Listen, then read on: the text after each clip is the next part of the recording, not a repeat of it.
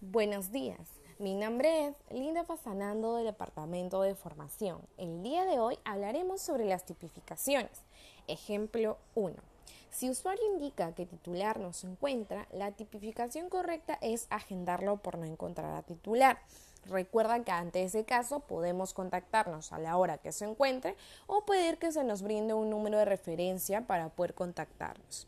Ejemplo número 2. Si cliente indica que ya se han comunicado en varias ocasiones y además indica que no desea ningún beneficio, llega a un punto en que este cliente se vuelve muy crítico, esta llamada debemos tipificarla como cliente crítico. Recuerda que es muy importante que tipifiques correctamente para así saber con exactitud qué tipo de clientes están cayendo y así poder ayudarte en tu gestión creando talleres o actividades para saber actuar ante estos tipos de clientes.